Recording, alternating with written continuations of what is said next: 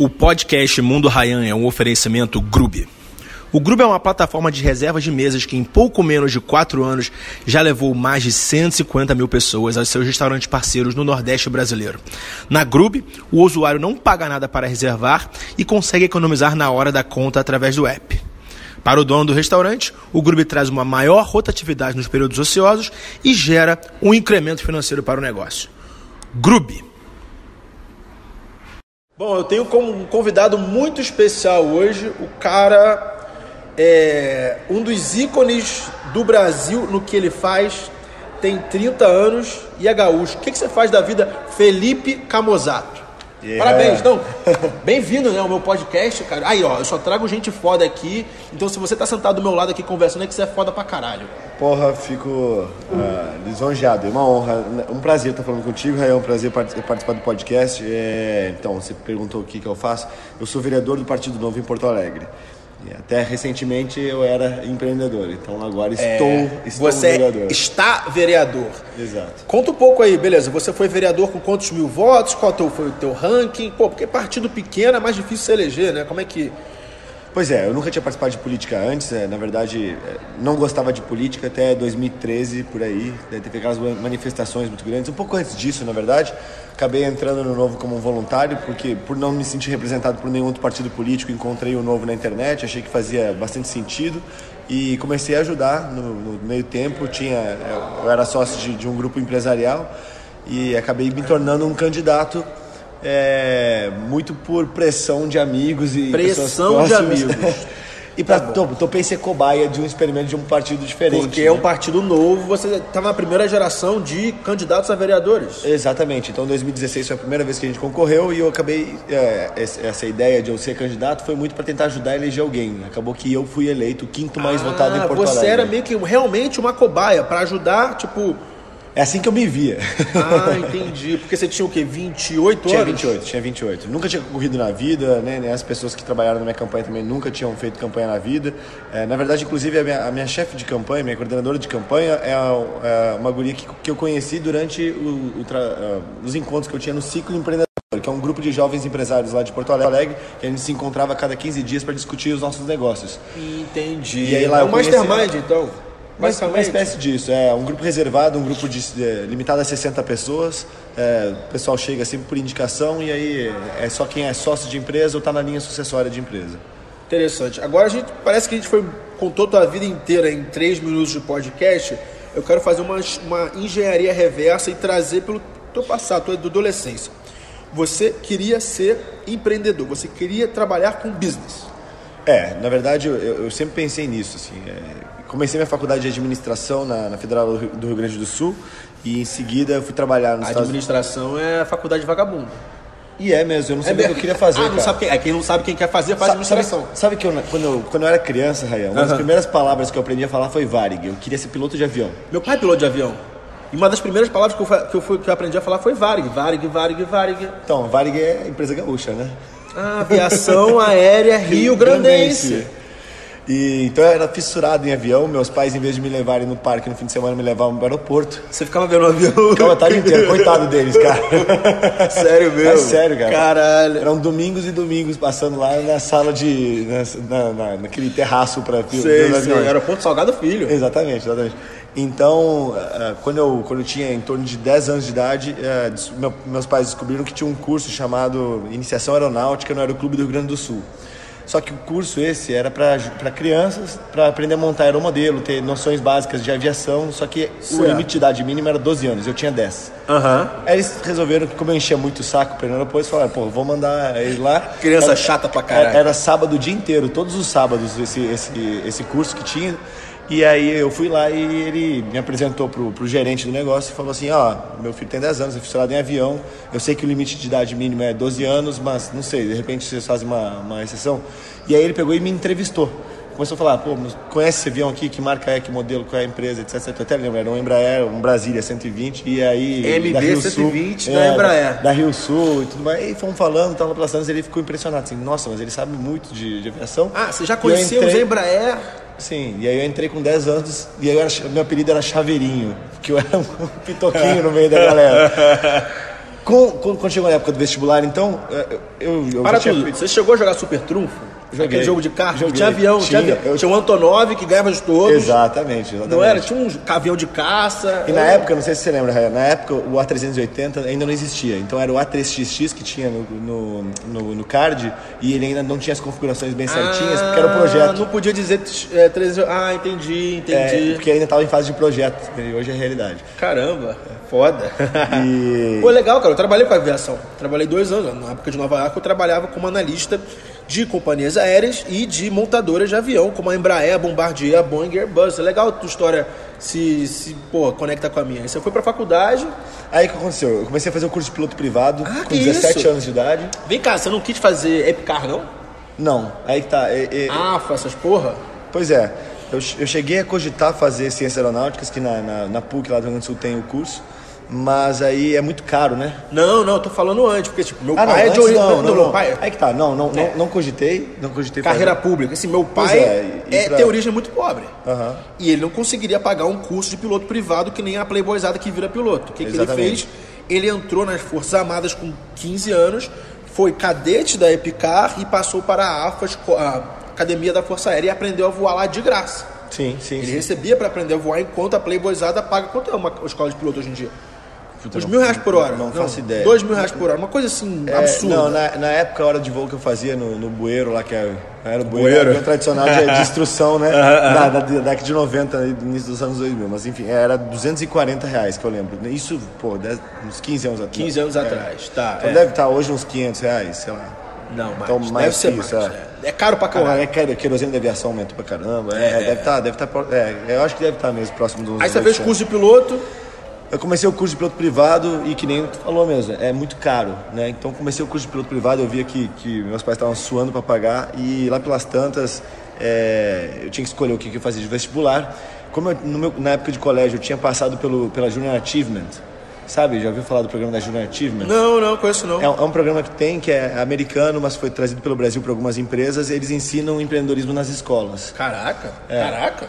Exatamente. Aí no- Existe isso? Existe, existe. Aí no, no segundo ano do ensino médio, eu fui diretor de marketing de uma mini empresa de trufas de chocolate. A gente fazia as trufas de chocolate, tinha horário de produção todas as quartas-feiras, no período da noite e tudo mais. Juntava ali 15, 20 eh, alunos que topavam fazer o programa, porque era voluntário, né? Era de graça e. E, E a aí- grana ia pra onde? a grana é assim, olha, olha que legal o negócio. É, começava com os alunos comprando ações da empresa. Aham. Então, Que gente- legal! Então, então eles ensinavam como é que funcionava a capitalização de empresas. Então, Estrutura societária, essas coisas. Com Exatamente. 17 anos. não, isso eu tinha 15. 15? É, tava no segundo ano, no ensino médio. Aí, aí a gente pega, pegou lá, fez as cotas, fez as ações e tinha que vender as ações para possíveis acionistas para capitalizar a empresa e poder comprar as primeiras matérias-primas. Então o que a gente fez? A gente pegou as ações e vendia para o pai, para o amigo, né, colega da sala de aula, por 10 reais cada ação.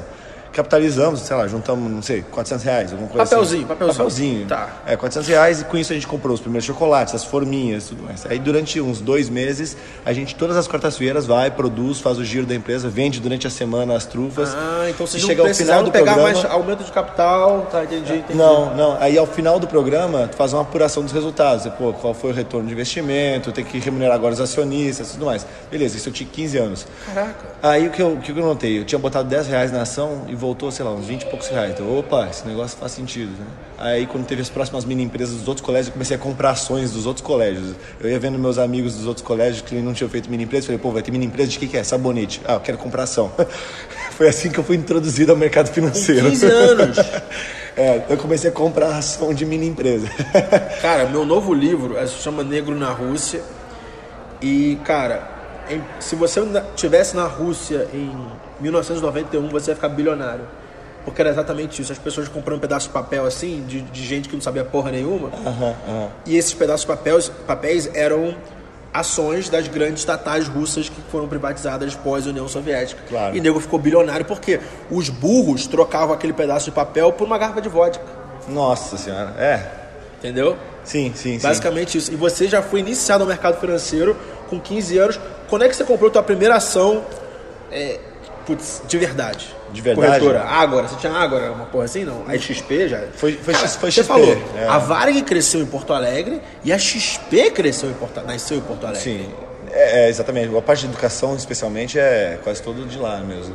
O Benchmod lá, Guilherme Benchmod isso, isso. É, e hoje, hoje tem um, um, vários das pessoas ali da XP migraram também, estão trabalhando na Startse. Hoje tem uma Benvenuti. Maurício Benvenuti, o Pedro Englert. Eles são Porto Alegre também? São. Caralho! O, o Benvenuti eu não sei, mas o Pedro Englert é. Não, o Benvenuti com certeza, é porque ele tem uma maior voz de gaúcho. Pode ser, pode ser. Ah, pode ser de algum é, lugar. É que eu não conheço ele tá, pessoalmente. Tá. O Pedro English é um cara que, que, que, é, que é amigo e tudo mais. Então, é... Mas enfim, então em 17 anos, quando eu tive que decidir o que, eu ia fazer, eu estava fazendo curso de piloto privado. Uhum. Aí eu vi que estava num aperto financeiro, meus pais em casa e tudo mais.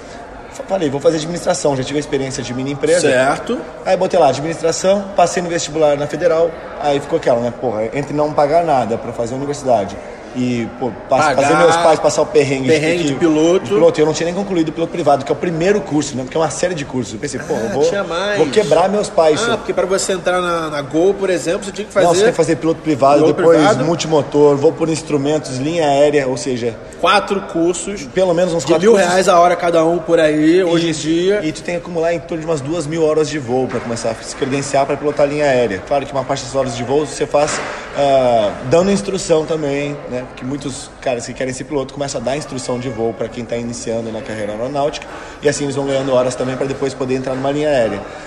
Caraca! Então, o que eu vi naquela situação foi que putz, eu vou, vou falir a família se eu seguir nessa, nessa, nessa história. Certo. E passei em administração, comecei a cursar, parei o curso de piloto. Tá, Porque eu comecei okay. a cursar administração, eu entrei na empresa júnior. Em seguida, entrei na empresa júnior.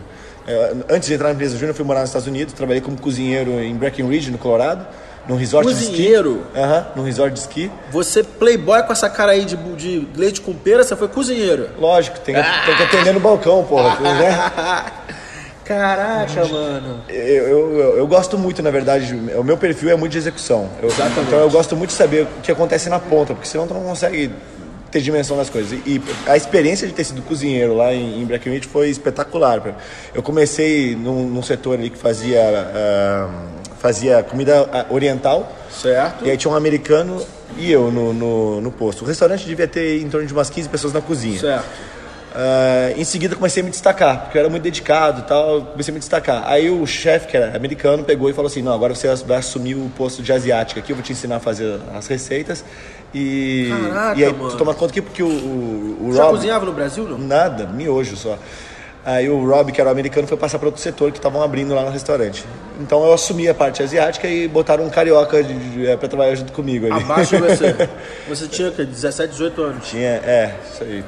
Por aí. Caraca. Mano. E tá a- bom, volta aqui. Agora meio que quebrar essa ordem cronológica das coisas. Como é que tua experiência como cozinheiro te ajudou hoje em dia no seu trabalho como político vereador? Puta, difícil dizer assim como é que ajudou como político, mas eu acho que ele ajudou a moldar bastante do meu caráter. Moldar assim. o caráter. É, porque assim, é, é, uma das coisas que eu valorizo muito, e aí vem desde os meus pais, é, é a pessoa conhecer o valor do trabalho. As coisas não vêm de graça, não existe nada que o cara estale os dedos e caia do céu, tem que trabalhar, tem que ralar, não, não, não existe sorte. Tem sorte que falar é... isso pros esquerdistas aí. Pois é, então. e, e, e nada como um trabalho de balcão, barriga de balcão, para ensinar isso. Tá. Porque aí você vê, cara, não adianta. É, é, é, são, são 8 horas, 10 horas atendendo o cliente, sorriso no rosto, fazendo, cozinhando ali, servindo as pessoas. É, isso ensina muito, né? Depois lá, pô, varrendo a cozinha, passando mop lá, é, fechando tudo, limpando todas as coisas. Então foi um trabalho muito legal, uh, me ensinou muito. Quando eu regressei para o Brasil, eu entrei na empresa Júnior, então da administração lá da Federal do Rio Grande do Sul, fiquei lá durante dois anos e pouco, virei, acabei me tornando presidente da empresa Júnior. Uh, e depois acabei virando embaixador da Confederação Brasileira de Empresas Juniores, fui trabalhar em Bruxelas, na Bélgica. Caraca! É, então você 21, 20, 20 anos, você já tinha experiência de trabalho no Brasil com a sua trufa, na, na Bélgica com, com essa experiência aí, e em Colorado cozinhando. É, e mais o trabalho de consultoria que a empresa Júnior proporcionava. Ah, verdade, é, é verdade. Você, e você era presidente dessa empresa Júnior. Eu- E, cara, as pessoas mais picas que eu conheço, que meio que abriram empresa. Eu já entrevistei João Hashtag, entrevistei Fernando Trota, entrevistei Matheus Santiago. Todo mundo fala, cara, empresa Júnior, você trabalha de graça, mas te dá um up do caralho na tua carreira a longo prazo. Com certeza. Cara, existe vida antes, de, vida profissional antes e depois empresa júnior. Assim, é o mesmo eu, sem não ganhar porra nenhuma. Mesmo sem ganhar porra nenhuma. Eu, eu, tem uma situação que foi muito curiosa assim. É, eu entrei na empresa júnior no terceiro semestre da administração. Certo. No segundo semestre, quando eu fui procurar estágio, eu peguei, deixei, deixei meu currículo uma cacetada de lugar, assim, fui nos lugares. Eu lembro muito de eu ir no sindicato médico do Rio Grande do Sul, deixar meu currículo. O que, que, você ia fazer na porra do sindicato médico? Tinha uma vaga de estágio de administração lá, sei lá, preencher cadastro, não sei o que, que seria. Seria, pô, precisava tá. de um dinheirinho, né? Eu pagava lá 400, 500 reais por mês, era uma experiência profissional. Você Beleza. fala em sindicato, eu penso em esquerda. Você, não, não, como eu. Sindicato tá médico, sim, é. Mas sim, você, como eu, você já foi esquerdista? Não, eu, eu nunca fui muito ligado em política, na verdade. Tá, tá. Então eu não, eu não me considero uma pessoa ideologizada. Tá. Mas assim, eu venho de uma família onde os meus pais são servidores públicos, minha certo. mãe é professora do Estado e, e, minhas tias, quase todas professoras também. Eu, eu, lembro muito de eu criança fazendo campanha pro PT, porque é, parte também. da família era minha mãe é petista. é PT, eu, eu, eu queria conhecer o Lula, era meu ídolo, e eu fiz campanha pro Obama em 2008. Pois é, então. e aí, conhece? Chegou a época do mensalão lá, pô, desilusão geral. Ah, com certeza. E aí, meus pais viraram, né? Tá. Ah, não, não toleram mais PT e tudo mais. Com certeza. Uh, e, e, depois, conforme eu fui. Uh, quando eu estava em Bruxelas, né? Isso era do 2010 para 2011, que eu comecei a ler um pouquinho mais sobre economia. Eu gostava muito de estudar economia por minha própria conta, então eu lia muitos artigos e tudo mais. Ah, certo. Aí ali que eu comecei a entender um pouco mais esse negócio de esquerda e direita, as ideias tá, liberais entendi, e tudo mais. Entendi. Foi aí que eu conheci.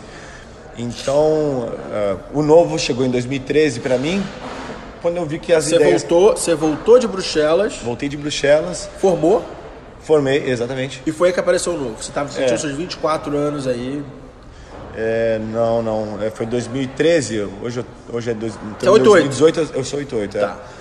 Então, o, o novo acabou aparecendo eu, eu tava já, já tinha saído da empresa júnior, já, já, já tinha voltado de Bruxelas, eu estava eu tava ingressando como estagiário na empresa que depois eu acabei me tornando sócio junto. Ah, entendi. Então eu vou te cortei, foi mal, eu sou pior que o Faustão, o Jô Soares. Eu te cortei quando você falou, você estava buscando emprego em sindicato. Ah, isso. E aí, cara, entreguei meu currículo em uma cacetada de lugar. Um dos lugares foi o sindicato médico. Eu lembro que, assim, cheguei lá para entregar o currículo, não me olharam nem na cara, assim, pegaram meu currículo e mandaram a merda. Então eu nunca recebi ligação de volta, mandei e-mail para saber o que, que era, ninguém certo. me respondeu. Isso antes da empresa júnior. Depois da empresa júnior, o que eu via, assim, todo mundo estava saindo da empresa júnior, tinha que escolher em qual das propostas ia aceitar. Cara, foi exatamente essa história que o João Cara, o João fatura 3 milhões ano hoje uh, vendendo curso de Excel. Tem 25 anos. E ele falou exatamente isso. Ele era presidente de uma empresa júnior no Rio de Janeiro chamado Meta. Sim, conheço. Assim, quando descobri, assim que descobriram que ele saiu da Meta, o dia que ele entregou o cargo, a L'Oréal já ligou para ele. E aí, quer trabalhar aqui? Que, lembrando que a L'Oréal é um, putz, é uma puta de uma empresa no Rio de Janeiro, que é uma das empresas mais concorridas, só a gente pica, consegue. Os caras pagam um pouco, pagam, sei lá, 5 mil reais por mês para analista e tal, mas é, é, ele não precisou de passar por processo seletivo, ele entrou por cima. Você entrou por cima também, tipo. Não entrar, mas tipo, foram atrás de você. Não, eu recebi algumas propostas, sim, é, mas eu que nem, daí voltando lá para o início da conversa, eu queria muito empreender eu acabei gostando muito de, de, de empreendedorismo, de trabalhar com, com, com, empresa. Então eu decidi que eu queria empreender ainda quando eu estava em Bruxelas. Só que aí aquele negócio, estava trabalhando em empresa júnior e tudo mais, eu não tinha dinheiro. E como é que eu vou, como é que eu vou empreender sem dinheiro? Vou já certo. me alavancar? Vou, vou, pegar um empréstimo aí, largar, largar ferrado? A melhor coisa que tem para aprender é empreender. Porque geralmente o cara vai no primeiro, segundo negócio, o cara dá errado, né? O cara quebra muita cara, demora muito para conseguir dar, dar, dar certo. Então o cara precisa de experiência, precisa né, levar tapa na cara até conseguir uh, ter, ter sucesso. Então pensei, a melhor coisa é de repente eu pegar e, e, entrar em alguma empresa pequena onde eu possa empreender junto com os sócios, né? ou seja, empreender com o dinheiro dos outros. Ah, entendi. Em troca de uma porcentagem pequenininha. Não. Nem estava falando de porcentagem. Ah, não? Não. Eu tô falando mesmo de pegar e ter uma experiência de, de, de pegar uma empresa começando. Botar o pé na lama. Botar o pé na lama, ver qual é a dor, ou seja, trabalhar junto com o sócio para depois eu poder tocar a minha vida. Tá, e que empresa era essa? Essa empresa foi a Fitolog. Aí, Fitolog. É, que é, foi a empresa que eu, eu acabei vendo no mural de estágio da faculdade, que tinha vaga de estágio para uh, ah, comercial. Aí fui conhecer, mandei meu currículo e aí o, o Thiago Eichenberg, que é o, que é o dono da empresa, um dos donos majoritários da empresa, pegou e mandou um e-mail. Pô, não esperava que fosse aplicar, porque é uma vaga bem mais júnior do que o que já que tinha de experiência. é, Ah, mas quem sabe chega aí, vamos conversar, vou te apresentar o que eu tô pensando. Cara, ficamos umas três horas conversando sobre empresa e tudo mais. A empresa devia ter na época, sei lá, quatro, cinco funcionários. Tinha começado fazia um pouco mais de um ano. É, Você vendia o quê? tratamento fitossanitário para embalagens de madeira de exportação e importação. Tá. Pallet. Rio Grande do Sul tem muita, muito, exporta, muito mercado de madeira. Não só, Não, não, só isso, é, os exportadores e importadores né, que, que botam carga em pallet, caixa de madeira, tem uma normativa internacional da OMC que exige que te- tenha tratamento, tenha tratamento nas embalagens de madeira para não levar pragas Ah, praga do Brasil ah, ah, para outros praga, países. tá, né? tá. Então, por exemplo, vespa da madeira, é uma praga muito comum que se, se contamina algum ambiente que ela não tá, não tem o seu predador natural, ela destrói matas, florestas, enfim, acaba prejudicando o meio ambiente do outro local. Então, por isso tem uma normativa internacional que exige que tenha tratamento de pallet de caixa de madeira. Ok. E aí a Meio gente- que uma dedetização. é como se fosse uma dedetização. Só qual foi a grande sacada aí? É, geralmente se fazia isso com químicos. 24 horas ah, deixava, deixava um gás tóxico, en- envolvia com uma espécie de, de- de- de saco plástico, assim, as, as caixas de madeira, os pallets. Antes de botar a mercadoria tóxico, ali. Antes de botar a Tá. mercadoria, por 24 horas. Tá. Depois tinha que arejar tudo. Era um, era um- é, além de ser perigoso por ser um gás tóxico, era um negócio né, extremamente caro e demorado. E aí ah, surgiu uma ideia que era de fazer o tratamento térmico em vez de fazer um tratamento químico. Tratamento térmico muito parecido com, aquilo, com aquele sistema UHT do leite, eu faço uma analogia. UHT, né? sim, Você sim. esquenta, Esquenta. e depois resfria rapidamente. Nesse processo você mata o que está ali. E aí se desenvolveu um tratamento Pasteurização. é, então, É. se desenvolveu um tratamento mais ou menos nesse sentido para madeira. Só que é, o Thiago e o pessoal da Fitog teve a sacada de fazer esse tratamento móvel. Ou seja, em vez de você levar os pallets de caixa de madeira para uma estufa de, de calor, se montou uma tecnologia onde você leva a estufa onde quer que os pallets estejam. Vai na madeireira, vai, no, vai no aeroporto, vai no cais do porto e faz tratamento lá. Sabe quanto tempo demora? Quanto? Torno de uma hora, duas horas. Versus 24 Versus horas, 24 mais horas. estrutura, mais invent... é, estoque, mais E sem ter produto químico nenhum, ou seja, sem pagar ah, nenhum tipo de insalubridade de produto químico que se pagava, sem ter o risco de contaminação tudo mais. Porra. Então isso deu um ganho, né, uma, era uma disrupção bastante interessante, permitiu margens altas para a empresa e a empresa estava recém começando. Então eu entrei como estagiário comercial, rapidinho, acabei virando uma espécie de braço direito do, do sócio majoritário. Sem porcentagem ainda. Sem porcentagem nenhuma. Sem porcentagem nenhum- nenhuma. Fomos trabalhando, em seguida a gente viu que tinha concorrentes nossos que estavam vendendo controle de pragas para as indústrias. Né? Então, dedetização mesmo, controle de roedores, baratas, insetos, enfim. E daí a gente pegou e lançou essa linha. Vamos lançar uma linha então para tirar o nosso concorrente dentro das indústrias.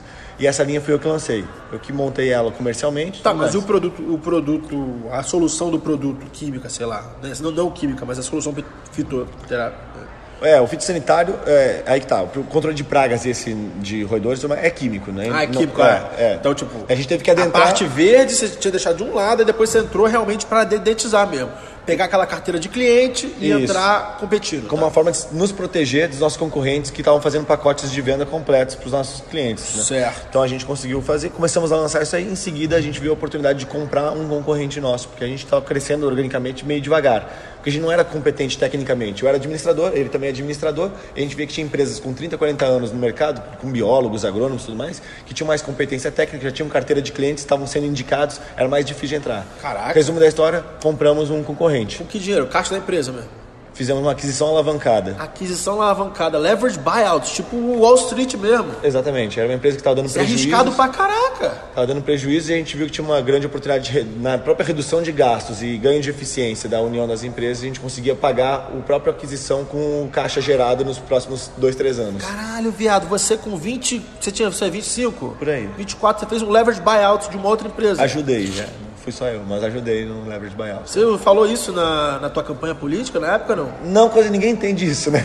Pô, mas quem é do vai mercado fazer- financeiro tipo eu, eu fico, caraca, mano, que brabo. É, Tu comprou uma outra empresa sem dinheiro. foi um pouco disso, é. É, pessoal que leva, é, você compra uma empresa sem dinheiro É. e você, na promessa de que vo- você junto vai gerar dinheiro ao É, longo do tempo. Caraca, aí a, gente foda. tinha- a, a empresa tinha um, um bom fluxo de. A, a gente estava conseguindo gerar um, um caixa interessante, então ajudou a, a- pagar uma parte, mas o, a, grande, a grande parte foi, foi empréstimo mesmo. E aí, deu certo? Deu certo.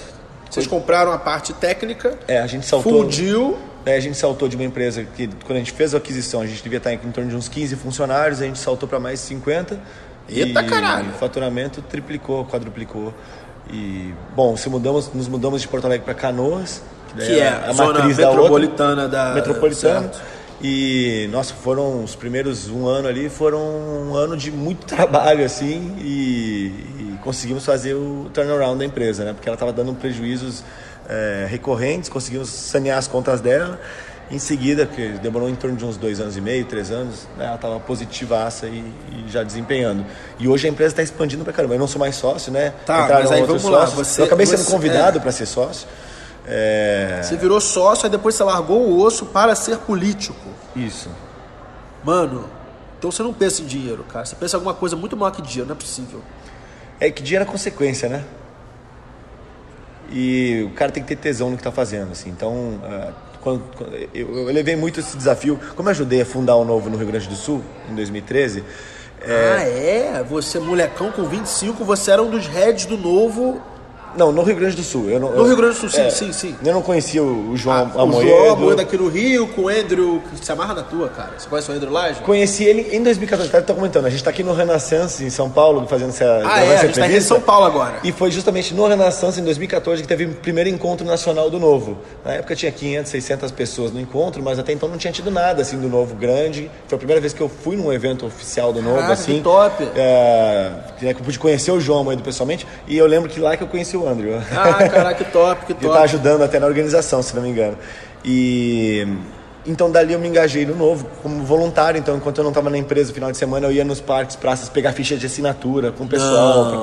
pra pra- Botando, na- cara mesmo, tipo, entre aspas, distribuindo santinho sem eleição. Você ali Exatamente. E aí você me perguntou o que que, é, o que que a experiência de cozinheiro me ajudou. Cara, tem que ter humildade para poder fazer esse trabalho. Pô, o cara trabalha durante o dia como sócio-diretor de empresa e no fim de semana tá pedindo ficha de assinatura no parque para as pessoas, abordando as pessoas na rua. Verdade. Tem gente que não tem disposição de fazer isso. Eu não tenho disposição de A minha fazer campanha isso. política, na minha campanha, eu ia no semáforo entregar panfleto. Você, Pessoalmente, ia. pessoalmente, você não botava uma equipezinha. Eu, eu tinha amigos que estavam fazendo também. Certo, mas você- alguns você botava a voluntários, cara. E tinha uma equipe de oito meninas só. Foi tudo que eu contratei, foram oito meninas durante duas semanas para me ajudar. Pra panfletar no sanal. Exatamente. E eu ia, cara, direto. E, e muito engraçado, porque depois que eu fui eleito, um monte de gente falou assim: votei em ti porque foi você que entregou o panfleto para mim e eu te conheci pessoalmente. Eu nunca imaginei que ia conhecer um político entregando panfleto ele mesmo na sinal, no sinal. E então eu acho que assim, são.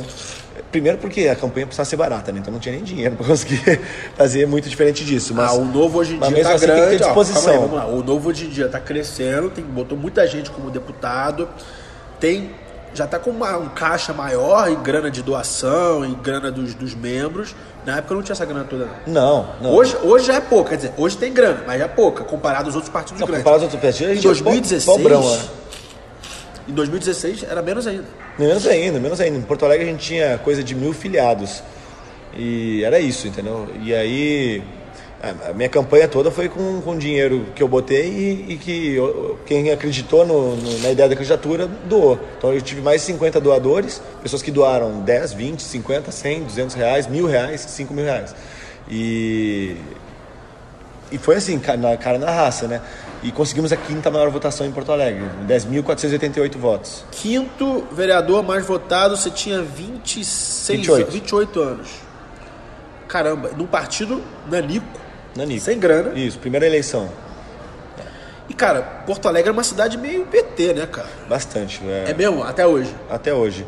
É, O PT, uma, uma, uma ala muito forte do PT, é, ela é de, de Porto Alegre. né? Então é, tem uma escola muito forte ali de, de figuras muito relevantes no partido nacionalmente.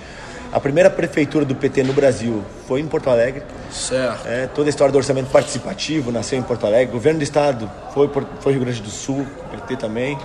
Então, o Rio Grande do Sul e Porto Alegre eles têm uma história aí que, que tem um certo alinhamento com o PT e, obviamente, isso provoca é, todo, tudo, que, tudo que tem uma ação tem uma reação, né? Então- Então, ao mesmo tempo, a gente tem hoje um movimento liberal e conservador muito forte no Rio Grande do Sul Ah, reação, ação em reação. reação a, a- a isso aí.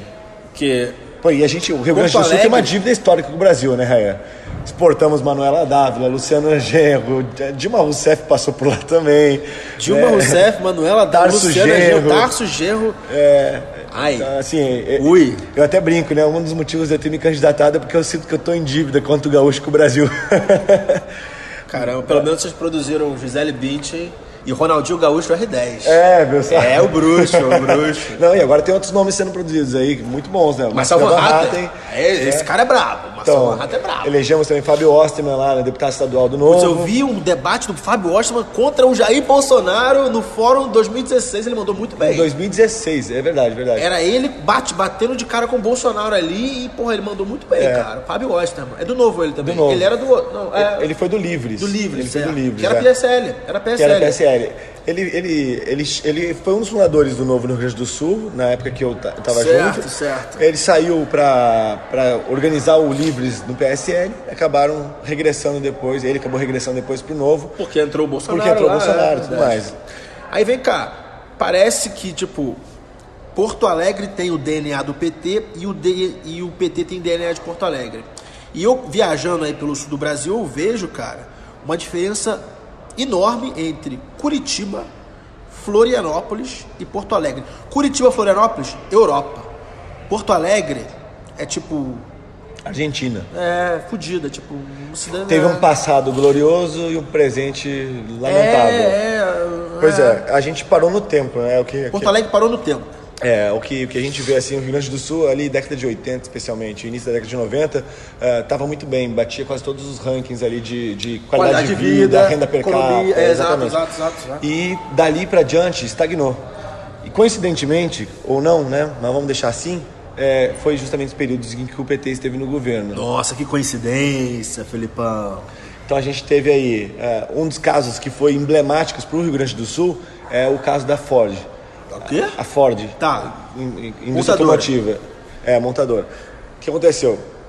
Ela viria para o Rio Grande do Sul o governador na época era Gel, Olívio Dutra. Olívio Dutra, Olívio Dutra. E o Olívio Dutra fez uma campanha para mandar Ford embora, porque não queria saber de uma montadora no Rio Grande do Sul. Então ele não queria tá saber. De sacanagem de... com a minha cara? não queria dar. Emprego, progresso, grana. É, então, assim, ele. Aquele, aquele discurso assim de não, nós não vamos fazer nenhum tipo de benefício para a montadora se instalar aqui, não sei o quê. Se quiserem vir, eles vão ter que fazer que nem todo mundo e tal. Por um lado, é interessante do ponto de vista da, da, do tratamento econômico. Por, por outro, você está no mercado competitivo entre estados. Os estados vão oferecer vantagens para que as um indústrias outro, se posicionem. E querendo ou não, a indústria motiva, ela monta cluster, né? Então, quando se instala a indústria, vem, vem toda... metalúrgica, vem autopeça, vem a porra toda por lado. É Resumo da história, a Ford decidiu para Bahia. Camaçari, é, sim. E Camaçari, tu só, sobe, só sabe Camaçari falou Camaçari automaticamente. Eu falei Camaçari, é. Porque a Ford foi lá e hoje Camaçari é uma potência econômica no estado industrial, da Bahia. É industrial. Um polo pica das galáxias industrial. Pois então. Ah, então Camaçari era para ter sido em Porto Alegre. Era para ter sido Rio Grande do Sul, né? Não precisa ser é, é, necessariamente em, Porto Alegre. no Rio Grande do Sul. É, e o, e Meio que uma Detroit. E tipo... o Olívio Dutra expulsou a Ford do Rio Grande do Sul.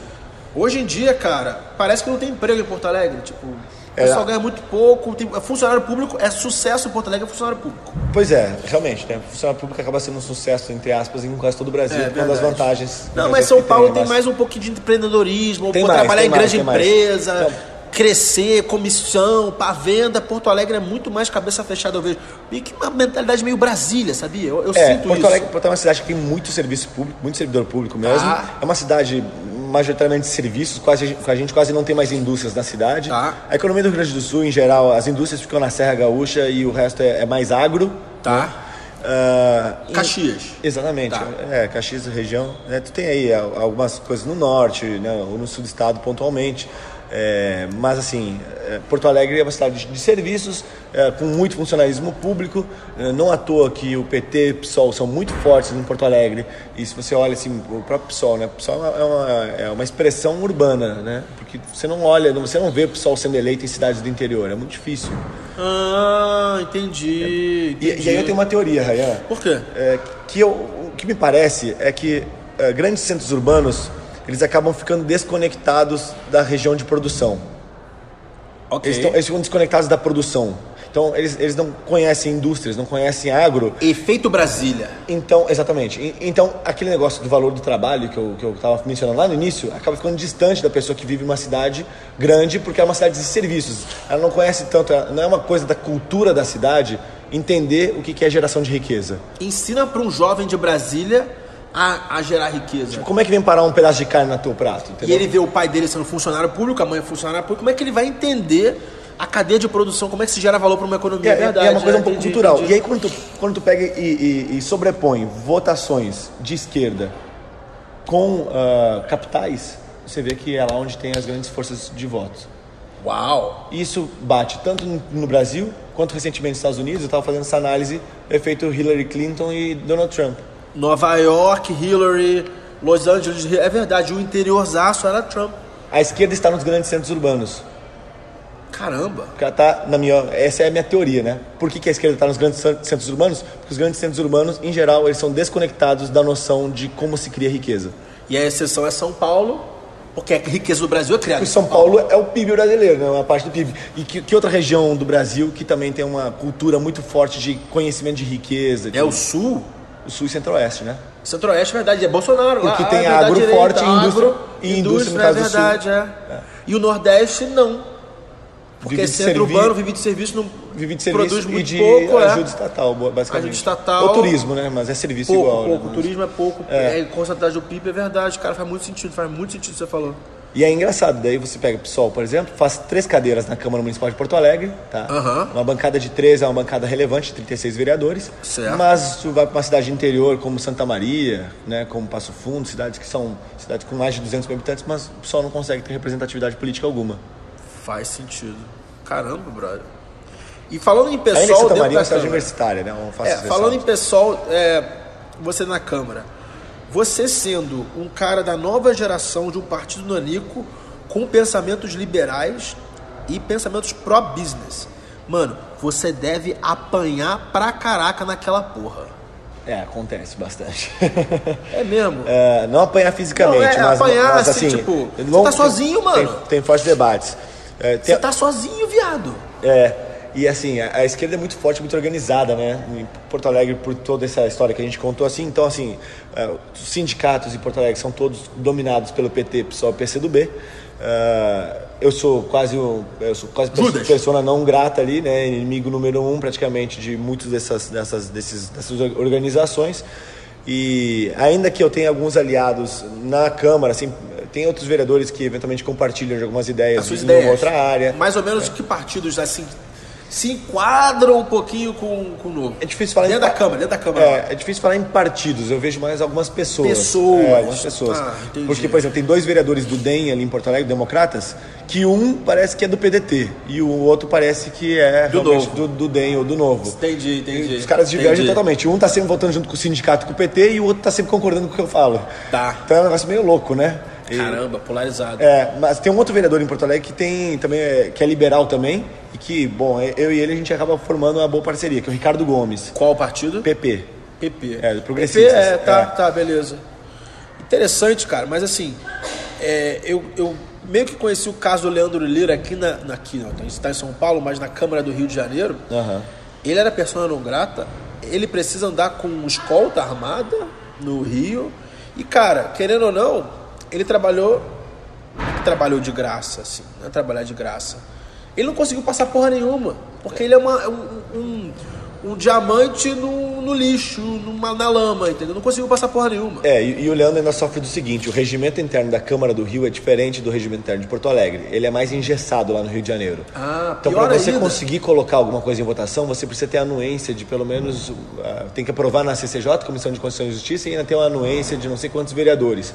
O que dificulta muito para alguém que é minoria conseguir ter a Então sua o cara ideia tá lá avançando. ralando pra caraca e não consegue empurrar nada. De- Deve ser muito. Pra alguém, beleza. O pessoal do novo é pessoal mais cabeça aberta, é pessoal mais empreendedor, mas assim, vamos executar, vamos fazer essa porra. Cara, se eu tivesse numa, na cadeira do Leandro Lila, eu ia entrar em depressão, cara, que eu não ia conseguir fazer nada. Vou trabalhar pra nada, vai tomar no cu. É, eu, eu, eu acho assim, tem um papel que ele está fazendo que é muito importante. Eu, eu discordo que é nada. Em termos de produção legislativa, sim. Realmente, difícil, não está não tá provando nada, vai ser difícil aprovar. Agora, tem um papel fundamental que ele está fazendo, é, que, eu, que eu comparo um pouco ao Bandeirante quando chegou no Brasil e precisava explorar o sul do Brasil, né? Que ele pega o facão, vai para a mata e começa a desbastar, né? Ele está abrindo caminho, ele está fazendo com que ideias que Caramba, nunca antes foram colocadas naquele parlamento é, entendi. comecem a aparecer lá. Compartilhando ideias compartilhando e botando ideias. a cara, botando, botando a cara exatamente. a tapa. Isso, também, isso também. Eu também. E por isso que eu falei que eu fui um pouco de cobaia. Por quê? Pô, eu acredito no novo, estava lá como um voluntário, ajudei a montar o partido e tudo mais, precisava ter candidato. Beleza, eu topo ser candidato para quê? Para mostrar que é possível sim fazer diferente. Especialmente é, novo É possível alguém vir de fora da política, para dentro da política, fazer um trabalho sério, sem se corromper e ainda botar ideias novas ali dentro. Porque é assim o que acontece, você sendo a primeira pessoa a fazer isso, aquelas pessoas que também são muito boas, mas que têm alguma insegurança maior, se inspiram em você, sim, se espelham e aí podem entrar. e vê que é possível. Exatamente. Que foda, caraca. E o que a gente viu é que os quatro bandeirantes do Novo, eu, Leandro, a Janaína em São Paulo e o Matheus em Janaína, Belo Horizonte, é. Janaína Lima, vereadora de São Lima. Paulo. Matheus, Matheus Simões em Belo Horizonte. Na, na, na, eleição passada foram só quatro. Só Dessa quatro. Gente, 30, nós concorremos só em cinco cidades, porque o Novo era muito pequeno. Então nós só concorremos não, em cinco nessa cidades. Nessa teve o quê? Com uns 20? Não, nessa não. nós tivemos oito deputados federais eleitos, 12 estaduais eleitos e mais 20. o Romeu Zema em segundo turno para o governo do estado de Minas. 21 políticos. E esse, esse cara vai ganhar. E vai levar. Tomara, quer também. dizer, esse podcast vai sair Tomara que no dia que esse podcast está fora, Romeu Zema é o governador de Minas Gerais. Porra! Então, assim, fiz, estamos fazendo nosso trabalho de bandeirantes e acho que a gente tem feito um bom trabalho bom nisso, trabalho, porque certeza, muita gente veio, se sentiu inspirada, se motivou. Aliás, eu tive pessoas que me conheceram durante a campanha, foram meus voluntários de campanha, que nessa eleição foram candidatos. Caramba, mano, que top, cara. Caras que nunca, Você é nunca participaram de política antes, nunca tinham. Não, e teu case é, é, é, é grave. Porque é o seguinte: se você é um funcionário público e decide sair para a eleição, você ganha três meses, né? De é. licença paga. Como é que é? Você re, continua recebendo salário durante a campanha. É, existe um incentivo perverso aí, que eh, em geral o funcionalismo, quase todos os casos, eu não sei se tem alguma exceção, mas assim, em geral, funcionalismo pode pedir uma licença, se afasta para concorrer e continua recebendo nesse período. Integral. É, integral, integral. Você para de trabalhar na sua repartição, mesmo que você não tenha chance nenhuma de se eleger, se você bota o seu nome lá como vereador e faz meia dúzia de campanha no Facebook e tal, mesmo Isso. assim. Aí ganha 15 votos, ficou três meses de férias. Exato, exato. Isso é sacanagem. Aí eu, eu, não conheço as exceções assim, mas imagino que mesmo nos locais que eventualmente possa se ter alguma suspensão do pagamento de salário durante três meses, que é o tempo de certo. licença, alguns lugares é seis meses, tá? Não. É, alguns lugares é seis meses, dependendo do órgão público é mais, é não. é seis meses. É. Uh, mas o que acontece? Mesmo, mesmo vamos, vamos pensar assim, Rayan, mesmo que você, uh, você não receba durante três meses de campanha, você tem a garantia de que se não for eleito, você volta a trabalhar, está lá teu emprego garantido. Você largou, vendeu, vendeu, vendeu tua participação. Então, se você não fosse eleito, você teria que começar tudo do zero, basicamente. Eu, basicamente, o que eu, que eu acordei com, com o sócio da empresa é que eu ia me afastar da empresa, ia fazer, ah, tá, tá, ia fazer entendi, um afastamento entendi. sem retirada de tá. prolabore nenhum, sem receber nada tá. durante o período eleitoral. Se... E aí, quando eu fui eleito, eu acabei Largou. saindo da sociedade mas se você fosse funcionário, ia ser muito pior. Claro, lógico que é assim. Imagina se você fosse funcionário de uma grande empresa e falar pro seu patrão, ó, patrão, vou ter que vou, sair três meses aí para concorrer a, a, a, em algum cargo político. E é por isso que gente boa não concorre. Exatamente. É mais Porque difícil. o risco é muito grande, é o cara isso, tem... E é por isso que tem tanto servidor público correndo. E, cara, é um ciclo vicioso que servidor público não pode. Ah, não vou nem falar de servidor público. Você é servidor público, né, cara? Sou servidor público. Exatamente. Não, Cara, não estatutário, né? É, Sem estabilidade. É, tô ligado, tô ligado. Caramba, mano. E aí você fez, tomou esse risco, 10 mil votos. Cara, o Marcel teve quantos no Rio Grande do Sul? 350 mil votos. Foi mais, mais Eu acho que você vai ganhar mais de 10 mil votos na próxima eleição, Felipão. Eu acho. Só acho, tá? É, vamos lá. O que, que, que você apoia? Que, tipo, como é que é a vida na Câmara para um moleque de 28 anos? Quando você começou a chegar, agora você tem 30. Como é que é chegar lá, tipo, teu primeiro dia na Câmara? É, o primeiro dia eu tava apavorado, né? Assim, piscando assim. apavorado. É, primeiro que, assim, eu selecionei uma equipe para trabalhar junto comigo de pessoas muito boas, mas todas elas nunca tinham estado na política antes. Ok. Então era um time de virgens. Pra mim isso é bom. Time de virgens. Tá. Que a gente resolveu fazer o seguinte. Cara, eu fiz uma campanha política de quinta maior votação em Porto Alegre sem nunca ter feito campanha na vida, porque eu empreendi uma campanha política. E a gente está empreendendo na política. O novo é uma startup política. Pô, se a gente for fazer aquilo que todo mundo já faz, pô, o risco de dar, dar, dar, dar merda é enorme, Então, né? diferenciação Então, que- do produto, Por que não fazer diferente? hack de crescimento. É, por que não empreender uma, uma, uma trajetória política diferente, né? Então vamos fazer aquilo que a gente acha que deve ser feito, da maneira com que a gente acha que deve ser feito, sem nenhum vício. Cortar custo. Por exemplo, né? Então, sem nenhum vício. Não vou trazer alguém ali que já tem entrado na política, até para que eventualmente não surja aquela história de conhecer os atalhos, de saber, pô, se é mais fácil, se é mais difícil, se a gente fizer. Novo Assim, é novo, então. Novo é novo. 100% tá. novo. E, e- e aprender fazendo, né? Aprender fazendo. Então, primeiro dia eu estava apavorado. É, a gente foi lá, antes de assumir, obviamente, a gente estudou, do- dominamos o regimento, né? Fomos acompanhar sessões enquanto ouvintes, é, conversamos com alguns dos vereadores para conhecer um pouco do dia a dia, é, enfim.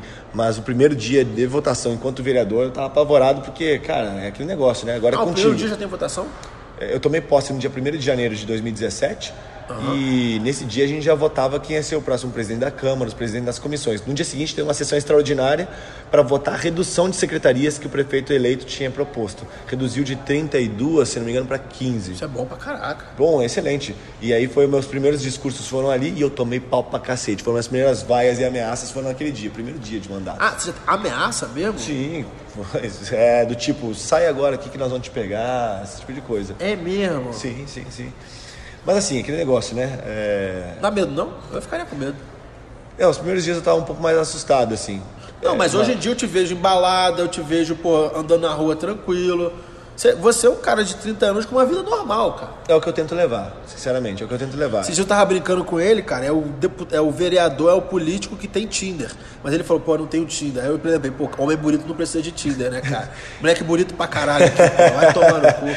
Não, mas aí, é, é, não é nem pela beleza, não imagina o cara tá no Tinder político, né? Tipo, pra, pra, pra depois ser atacado é uma barbada também, né? Tipo, olha aqui o cara e tal. É verdade. Pô, mas Pode você, meio sa- você sai pra night e caça a mulher. Você é um cara normal, você bebe cerveja. Claro, lógico. Você fala palavrão que nem eu. Lógico, Você gosta de mulher. lógico, Gosta de pegar mulher também na night. Gosta. lógico também. Go- É, você é um cara normal, cara. Vamos tomar uma cerveja daqui a pouco. Lógico que eu sou normal, quase todo político é normal. Não, cara, a, a gente veja assim, o político, os caras meio, sei lá, diferentes. Não, lá. é, tem, tem as figuras, assim, que, que sobe o poder sobe a cabeça, ou É, então isso aí. né, incorpora o cargo ali. Pra mim, imagem de político perfeito, vamos deixar a parada de lado, mas assim, o passado do cara de lado, mas Romário e Felipe Camozato, porque são duas pessoas normais. Romário tá sempre ali no- na vitrine com o camarote dele, tomando a cerveja, jogando futebol. Eu falo, cara, gente como a gente, entendeu? Não votei no Romário, mas eu vejo, cara, esse cara é gente como a gente. Representa o público que, que vota nele, entendeu? E aí, gente como a gente. E aí eu volto para aquela questão de novo da barriga do balcão e da experiência de conhecer a ponta. Tá. Se, se, se tu se elege e passa a ter uma vida muito diferente daquilo que você tinha como hábito, como rotina, se começa a se distanciar da vida rotineira da cidade, Entendi. se começa a se encastelar em torno do cargo, tu perde justamente a sensibilidade que tu precisa ter para executar teu trabalho de maneira bem. Mas aí vem a minha crítica à capital ser Brasília. Claro, a capital Brasília é um absurdo. É um Porque absurdo. o cara se isola lá, fica longe da, da, da vida do povo que votou nele, só tá cercado de lixo, de pessoas lixo, eu falo, funcionário público, assessor, carro comissionado. Cara, Brasília é lixo.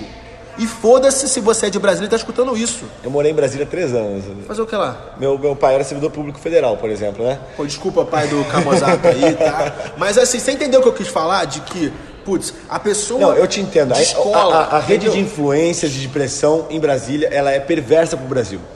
Porque, tipo, se tivesse os políticos do mensalão, por exemplo, a capital fosse no Rio de Janeiro, Tá os caras iam.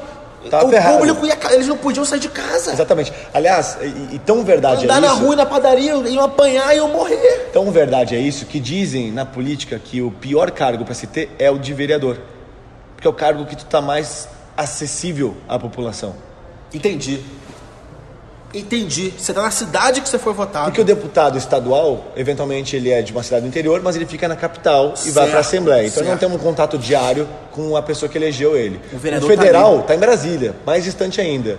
O governador, o presidente estão distantes também, né? Ainda que o Fez presi- merda, ainda que o governador- eleitorado, Ainda que o chefe do executivo ele tem uma visibilidade, uma exposição gigantesca, porque a imprensa pega bastante forte.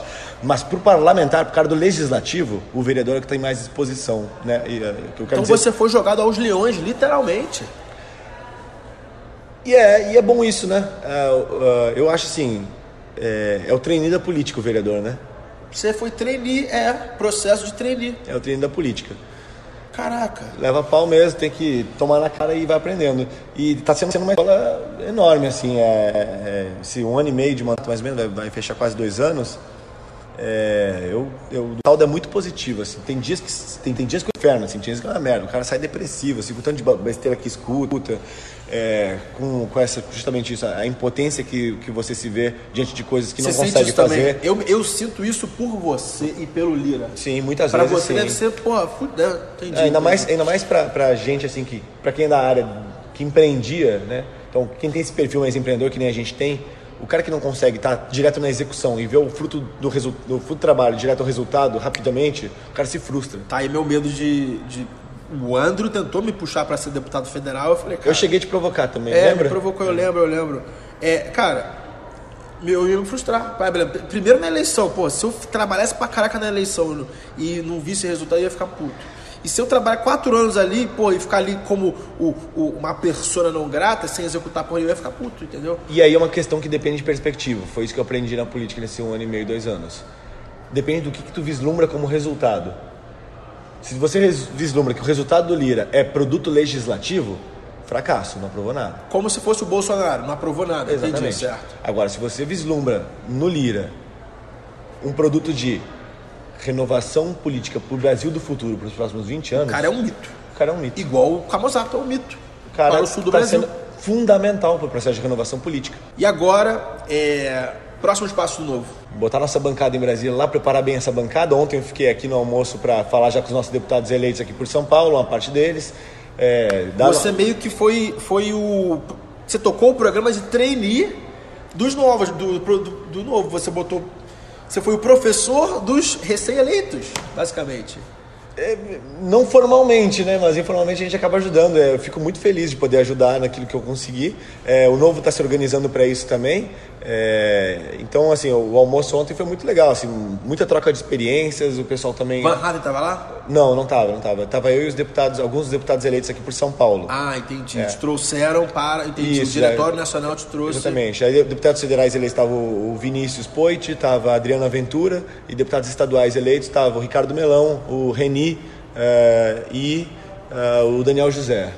Entendi. Daniel José é novinho, velho. Novinho, cara. Um cara espetacular também. Pô, o pessoal que, que se elegeu pelo Novo, assim, eu. Cara, pago o pau, velho. São, e o Novo tem processo que... seletivo. Não é qualquer vagabundo que entra, não. Qualquer funcionário público que quer é, tirar três meses de férias, não é.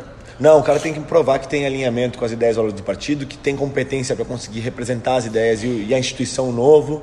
Então ele faz prova, faz entrevista.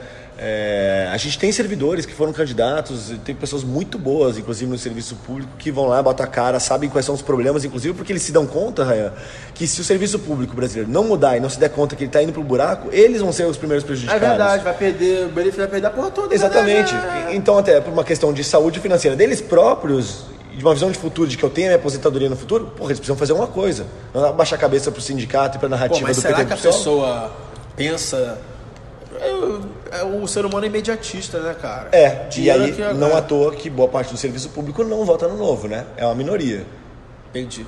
Mas tem uma minoria esclarecida e, aliás, no serviço público tem muita gente boa. Muita gente não, boa. Claro, vamos lá. E que... Para passar num, num, numa prova de serviço público com 5 mil candidatos por vaga, não pode ser vagabundo, né, cara? É, não, pois é. Mas aí tu tem realmente. Pode ser, ter sido corrompido ao longo da vida. O meu problema é esse: a pessoa foda entra no serviço público e ela é corrompida ao longo da vida aquele lifestyle de. Putz. Uh, calmaria é. e sugar, entendeu? Entendeu? Sim, sim, sim. sim. É, de um, de um desempenho abaixo do seu potencial, né? Exatamente. Essa pessoa dessa, tipo, tem um amigo meu que fez o Wharton, tá? O moleque tá, podia estar tá mudando o Brasil. Fez um concurso, é auditor, tá ganhando seus 30, que pra mim é pouco. Mas, porra, é, ele tá com a vida dele lá. E o cara que podia ter mudado o Brasil e tá com a estabilidade, vai ganhar 30 mil pra sempre. Pois é. E, pô, eu empreendendo, eu posso quebrar amanhã e ficar zerado, entendeu? Claro, claro, claro. É... é eu acho assim, uma questão que vai ser inevitável para o próprio Brasil discutir ah. é a questão da estabilidade, estabilidade do serviço público. público. É, porque isso é muito perverso para o Brasil enquanto gestão. E dói em mim, porque, tipo, meu pai, aos 45, quase 50 anos ele tinha, não, tinha 50 anos, virou funcionário público exatamente pela questão de estabilidade. Ele era piloto a vida toda. Aham. Ficou com medo, quem tem cu tem medo, virou ser pela questão da estabilidade. Eu- e eu tenho essa faca de dois gumes, caraca. Se isso acabar, meu pai vai se fuder. Mas se isso acabar, o Brasil vai estar bem, entendeu? Sim, sim, sim. E eu, eu tô muito, eu, querendo ou não, eu tô muito mais do lado do Brasil do que do meu pai. Não, e, e é uma coisa que assim, é, vo- você, a- se pode preparar o terreno para fazer coisas mais amenizadoras também. Não necessariamente pode chegar lá e cortar a estabilidade de quem está aí. Tá. Pode fazer regras transitórias também. Ó, a partir de agora, todos os novos cursados não têm mais estabilidade. Foi o que aconteceu. né? Então, É. Ou então a partir de uma determinada idade, o cara que é novo de carreira ainda, porque ainda tem vida pela frente, ou enfim, sei lá, não sei. Aí é uma coisa de se acertar. Ah, mas a grande questão é, salvo algumas carreiras que realmente existe a importância da, da, da estabilidade, é, vamos lá, sei lá, o pessoal do, do, do judiciário, uma parte do Certo, judiciário é, que o cara não pode sofrer pressão externa, porque o cara tem que fazer decisão. Polícia você também. É, polícia e tudo mais. Pô, faz sentido o cara ter um servidor concursado professor, Certo. por exemplo, Certo. Para o quê? para dar aula? Não. Professor? Não. Um médico? Não. É, um, um cara que, que tá lá fazendo o cadastro do cidadão para fazer a identidade. Não. Não faz sentido, entendeu?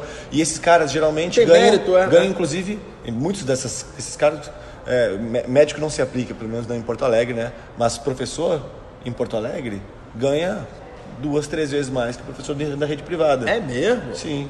A média salarial do professor do município de Porto Alegre é de mais de 9 mil reais.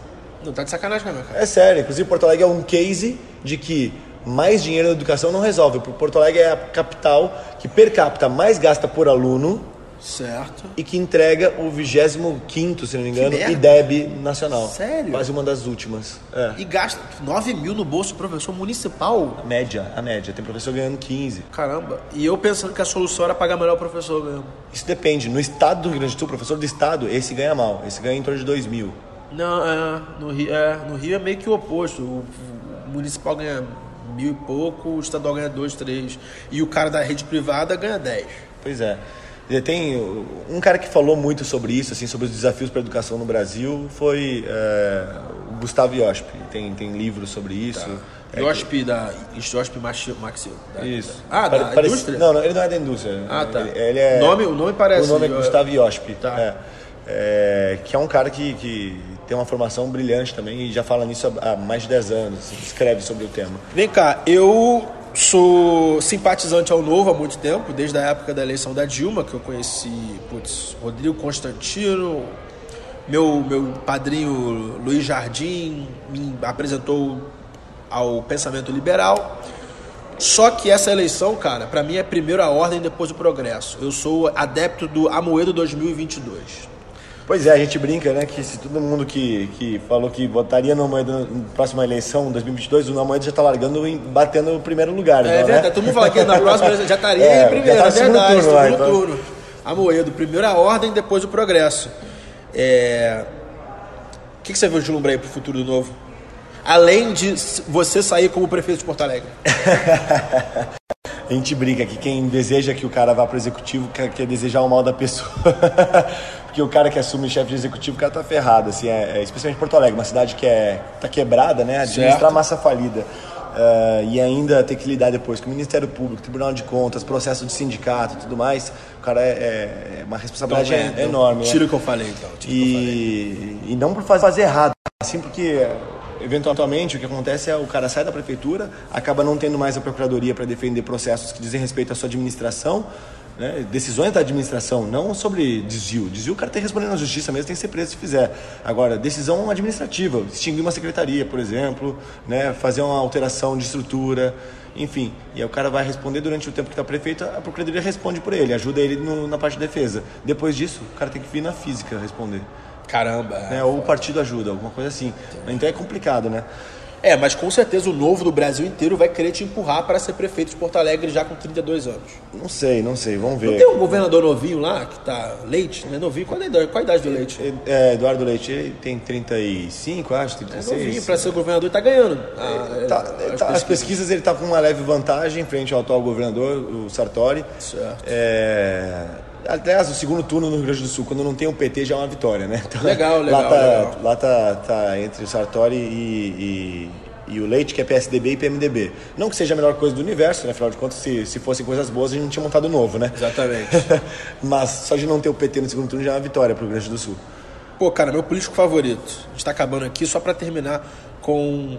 Quando eu falo a palavra sucesso, qual é a primeira pessoa que vem na tua cabeça? Flávio Augusto. E por que Flávio Augusto? Cara, eu acho que é um puta self-made man que tem uma história espetacular, assim, de vida, é, de superação, de, de, sair, sair do nada e conseguir montar uma, uma um patrimônio gigantesco, entrega de valor pra caralho, uh, até hoje, assim. Conhece ele pessoalmente? Não conheço ele pessoalmente. Te apresento. Ah, é? Pô, eu tô ao grau dele, o cara do meu mastermind, da, da mentoria, é mentorado dele, tipo, amigaço dele.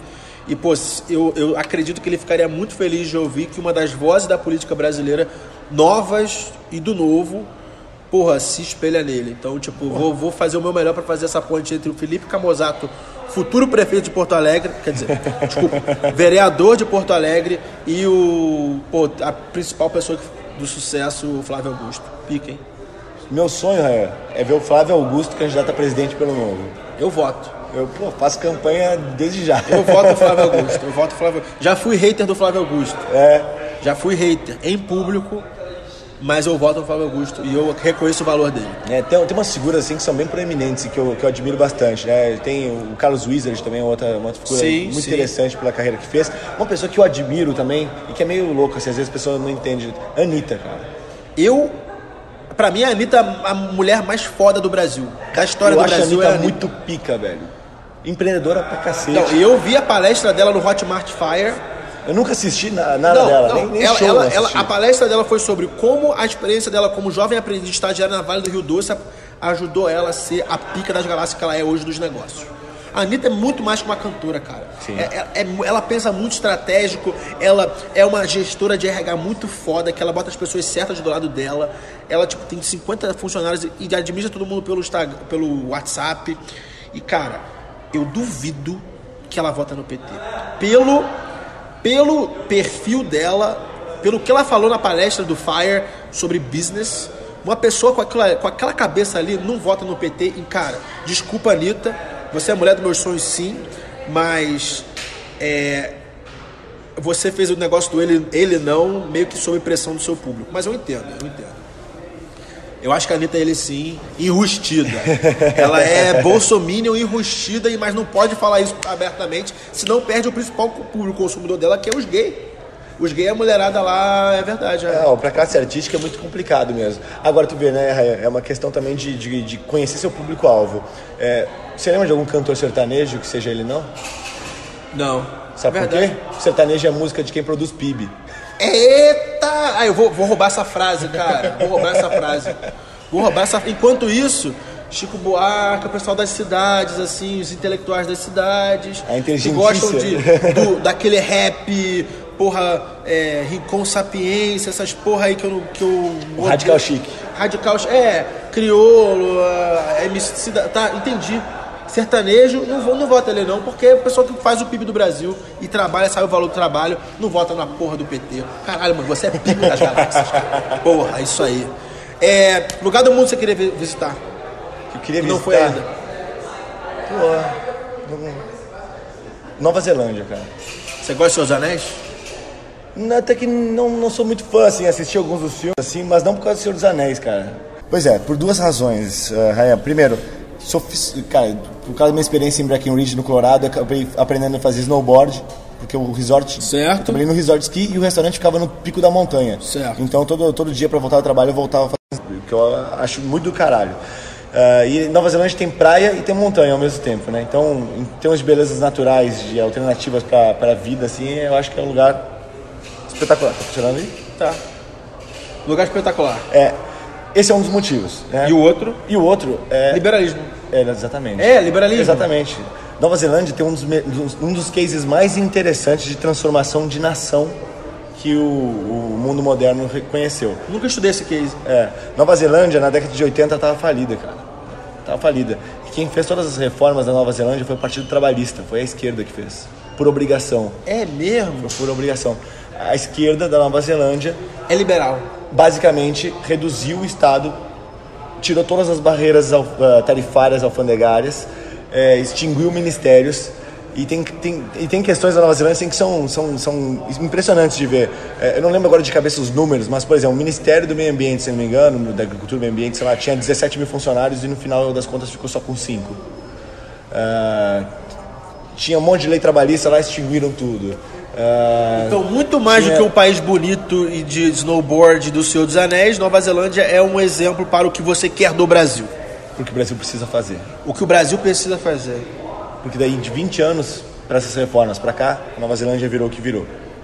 Caralho. Nova Zelândia é um puta de um país, mano. Puta de um país. Puta de um país. E aí às vezes o pessoal fala assim, pô, mas ah, Nova Zelândia é um país pequeno, população pequena, não serve é, exemplo pro meu Brasil. argumento seria isso. É, não, beleza, não precisa ir muito longe não, a Austrália do lado. Mas também é um país muito pequeno, cara. Em termos populacionais. Tem 10 milhões de pessoas na Austrália. Territoriais é gigantesco, né? Sim, sim, mas, pô, tem 10 milhões de pessoas na Austrália. Eu não, eu não, toparia essa coisa de ah, comparar a Austrália com o Brasil, não rola, não. Mas, cara, interessante que você. A tua resposta de Nova Zelândia foi uma parada diferente para mim. Eu não esperava você falar sobre isso, sobre a parte do liberalismo econômico do governo pequeno. E sabe o que, é mais, e sabe que é mais interessante? Que nesse governo trabalhista. Uh, um dos caras que estava chefiando o governo, eu, lembro, eu não lembro, ele, acho que ele era o cara da Fazenda. Ah. Ele era liberal, É mesmo? É, ele estava meio de infiltrado lá na história. Caralho. E aí uma parte do partido não gostava dele, que achava que ele era muito liberal, e outra parte defendia ele e falava, cara, mas é o cara que sabia a receita para a coisa dar certo. E aí apoiaram o cara e o cara, é, no fim, o primeiro-ministro lá acabou fazendo todas as reformas necessárias. Livro que você mais deu de presente? Revolta de Atlas, Ayn Rand. Que também é liberal. É, é... Caraca. Cara, foi o livro que mudou minha vida, Ryan. É mesmo? É, cara, Transcontinental. Cara, foi assim, ó. Meu cérebro tava fritando quando eu tava lendo o livro, assim, eu pirei o cabeção na época. É um livro dessa grossura aqui, né? São três volumes, é. Grande pra cacete. É. E... Mas é, eu acho assim... E moldou que... teu caráter. Eu acho como que... homem de negócio, como político. Eu, sim, e eu diria mais até. Eu diria que muitas das coisas que tem no livro são coisas que eu já tinha como, como filosofia de vida, como uh -huh. pensamentos, mas eu nunca tinha conseguido expressar em palavras ou em e ideias. Ela, ah, entendi. Ela conseguiu através de uma ficção. Através de uma ficção. Que foi lá na década de 50, mas que se lê hoje parece que a gente está falando do Brasil atual. Caraca, que foda, mano. Felipe Camozato, o microfone é teu, cara. Galera aí meio perdida na vida, seus 20 e poucos anos Uh, o que, você tem a compartilhar com essa galera, cara?